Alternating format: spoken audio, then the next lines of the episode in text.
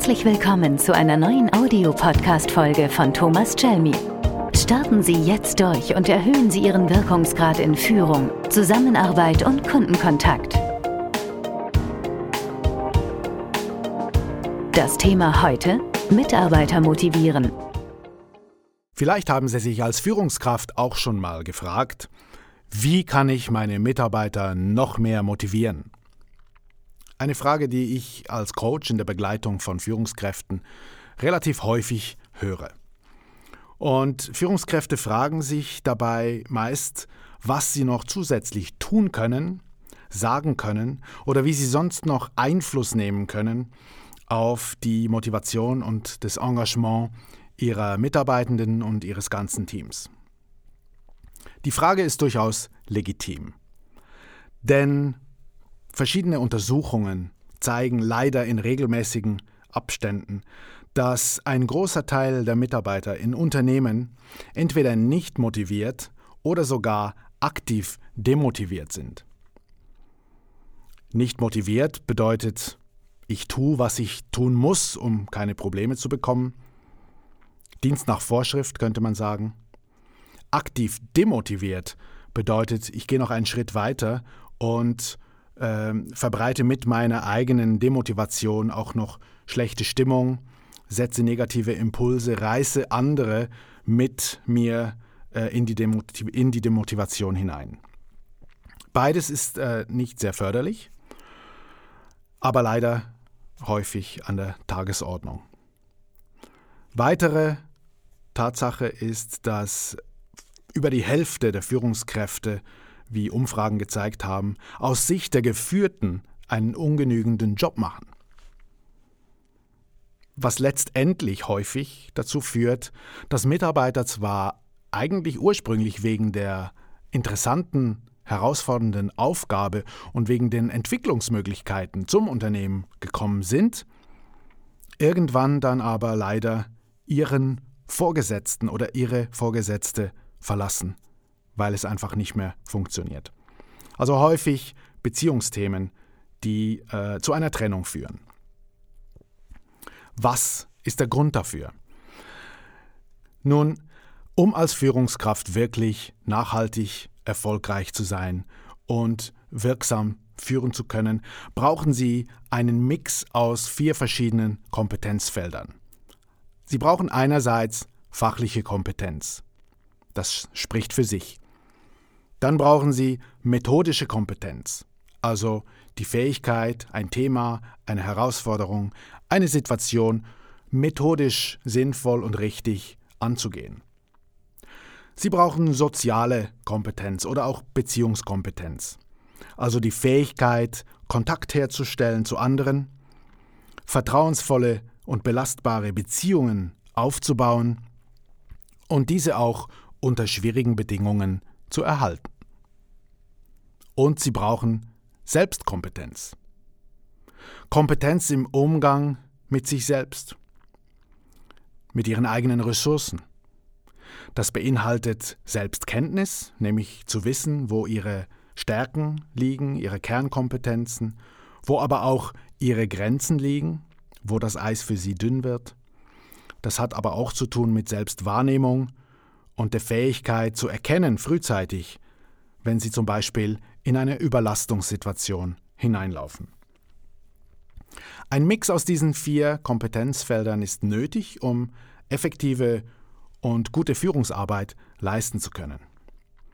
Mit dem Schritt in die Führungsrolle gibt es aber eine dieser vier Kompetenzen, die an Relevanz tendenziell verliert. Und das ist die fachliche Kompetenz. Je höher sie in der Hierarchie steigen, desto mehr verliert die fachliche Kompetenz an Relevanz. Auf Ebene Teamleitung ist sie sicher noch äh, sehr relevant, sehr wichtig, weil sie auch fachlich unterstützen können müssen, wenn sie höher aufsteigen in eine Abteilungsleitung, Bereichsleitung, in die Konzernleitung zum Beispiel. Dann nimmt das tendenziell eher ab oder wird ersetzt durch andere fachliche Kompetenzen. Die drei anderen Kompetenzfelder, nämlich die Methoden, die Sozial- und die Selbstkompetenz, gewinnen aber an Bedeutung mit dem Schritt in eine Führungsaufgabe. Das ist naheliegend, weil es um die Führung von Menschen geht, weil es um die Zusammenarbeit mit Menschen geht. Und gerade die Selbstkompetenz ist so wichtig, weil wie können Sie als Vorgesetzter wirklich wirkungsvoll führen, wenn Sie selber nicht mit sich in der Balance sind und mit sich selbst äh, in, einer guten, äh, in einem guten Kontakt? So, und jetzt kommt die entscheidende Frage. Obwohl dieser Wechsel in eine Führungsrolle in vielen Fällen fast einem Berufswechsel entspricht mit anderem Anforderungsprofil, werden heute immer noch viele Personen zu Führungskräften gemacht und in Führungsrollen hineinbefördert aufgrund ihrer bisherigen fachlichen Erfolge, aufgrund ihrer Fachkompetenz.